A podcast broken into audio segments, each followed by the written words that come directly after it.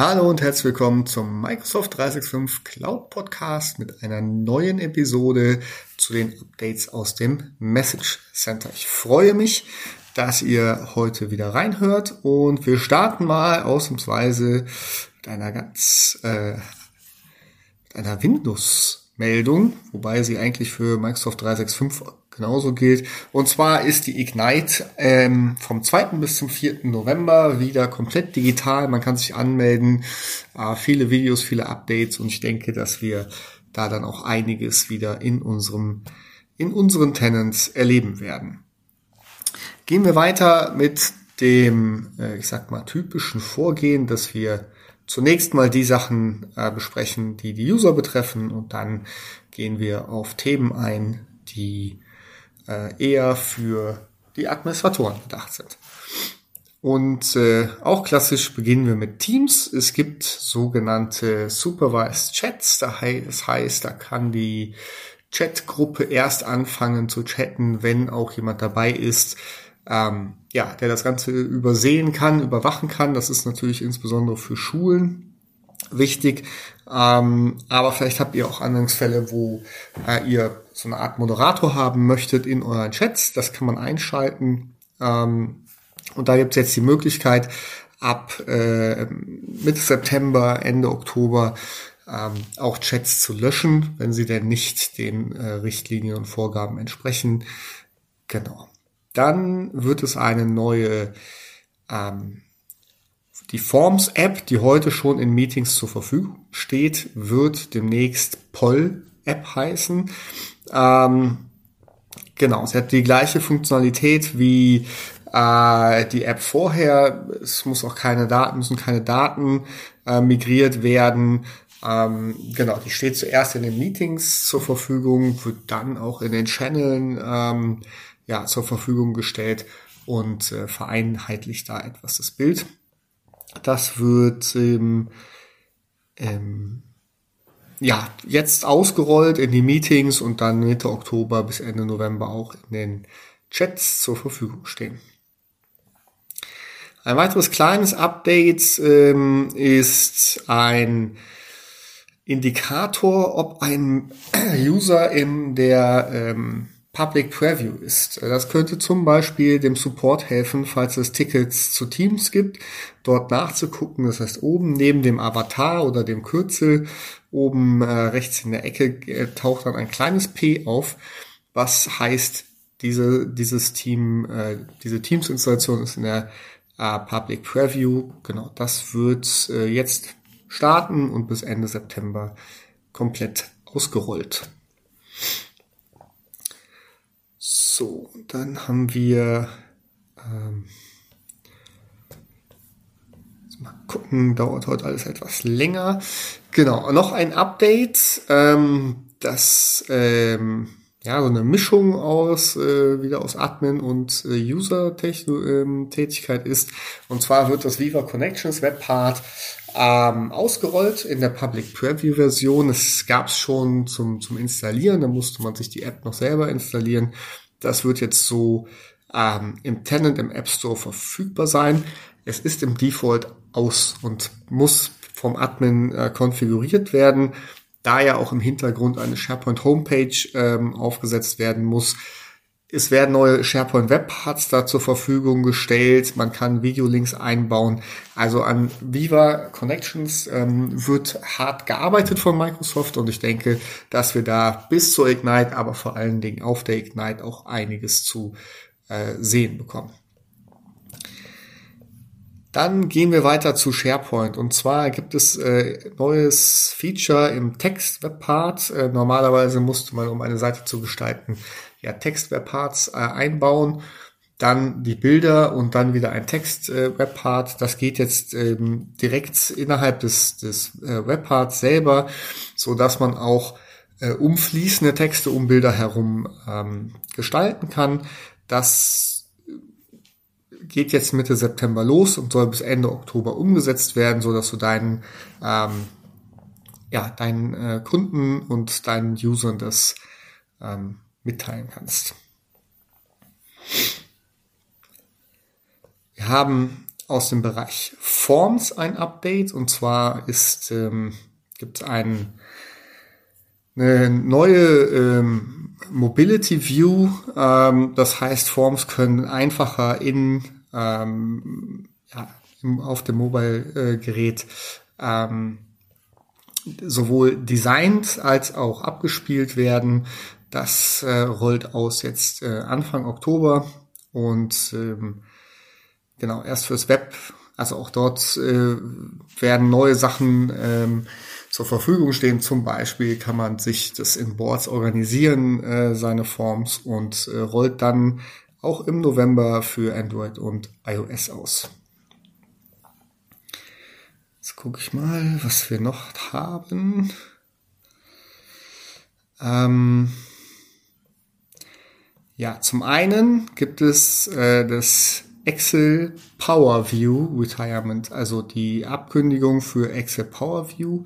Äh, das soll im Oktober, äh, ab dem 12. Oktober ausgerollt werden.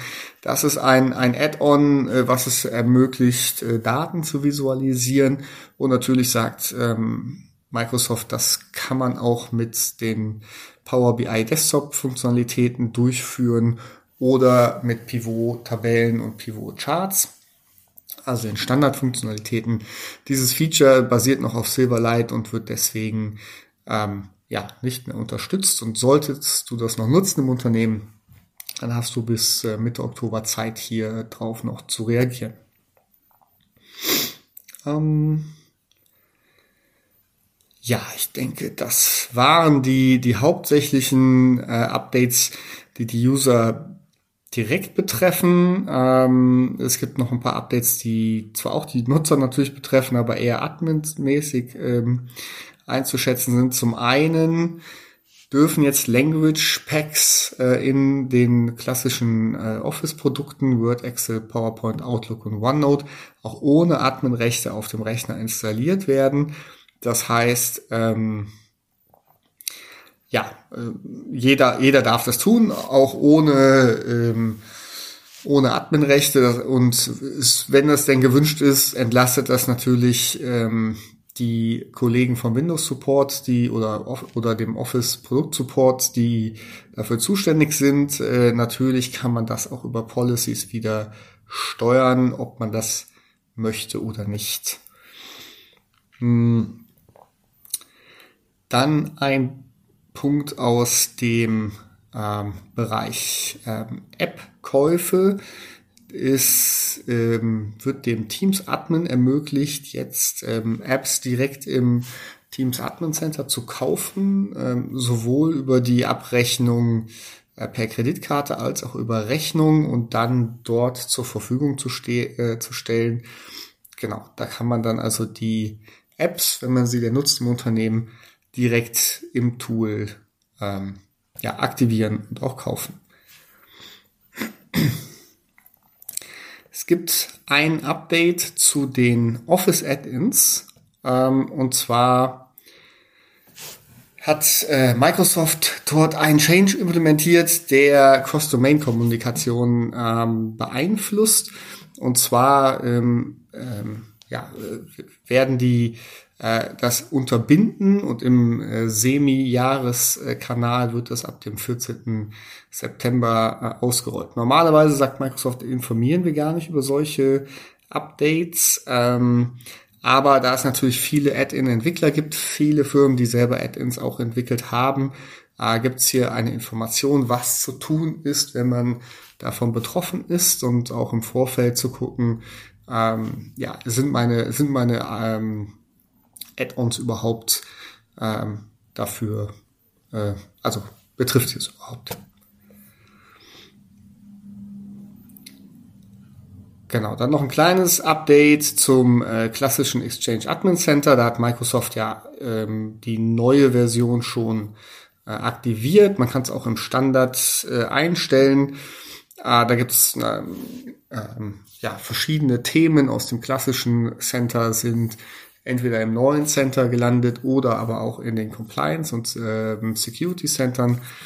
Ähm, da müsst ihr euch einfach dran gewöhnen. Und zwar bis nächstes Jahr zum 1. September äh, 22. Da wird nämlich das klassische äh, Admin Center abgeschaltet und in Rente geschickt. Von daher, genau, ein Jahr sich jetzt einzustellen und wie gesagt, oben wird es euch eh immer angezeigt, ob ihr schon auf das neue Admin Center wechseln mögt. Dann gibt es noch ein paar Announcements zu ähm, den DLP-Datasets. Da konnte man bisher die Nutzung und ähnliches äh, im, im Auditing sehen. Das wird jetzt auch im Activity Explorer ähm, aktiviert. Ab Mitte September geht's los bis Anfang Oktober. Das heißt, ihr habt eine bessere Übersicht, wie eure Labels genutzt werden, auch in der Vergangenheit, ähm, in welchen Tools. Ähm, ihr habt halt weitere Steuerungsmöglichkeiten, um zu sehen, funktioniert das, was ihr mit den Labels vorhabt, so wie ihr es braucht. Und dann gibt's eine Preview und ähm, die ist auch im Bereich Compliance und zwar gibt es ähm, Sensitive Information Types. Das sind solche Sachen wie ähm, Sozialversicherungsnummer, Name, Nachname. Die werden in den Dokumenten automatisch erkannt und dann ähm, wird ein Label hinzugefügt zu dem Dokument, wenn ihr das so in der Policy eingestellt habt. Da wird es jetzt auch die Möglichkeit geben, nicht nur über ähm, ähm, äh, über Regular Expressions, Entschuldigung, über Regular Expressions, das Wort fehlte mir, äh, die einzustellen, sondern auch konkrete Namen oder Ausdrücke zu nennen. Und wenn diese erkannt werden, dann äh, wird das ähm, wird das Dokument dementsprechend gelabelt. So, dann weiter geht's in dem Bereich. Und zwar gibt es jetzt die Ankündigung, dass äh, Retention Policies für private Team Channels zur Verfügung stehen. Das war bisher noch nicht der Fall. Das heißt, auch eure privaten Nachrichten könnt ihr ähm, ja, einstellen, dass eine gewisse Retention drauf liegt, damit ähm, ihr euren Anforderungen aus legaler Sicht genügt.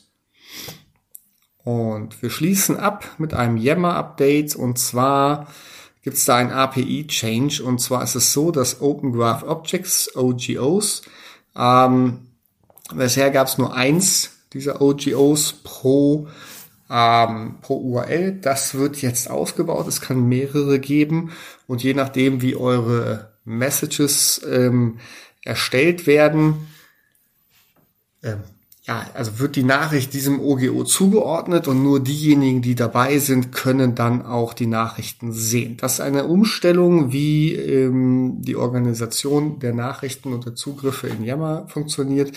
Das wird am 1. Dezember ausgerollt und wenn ihr über verschiedene ähm, Get- oder Post-Operationen mit Yammer arbeitet, würde ich euch empfehlen, das anzugucken, damit ihr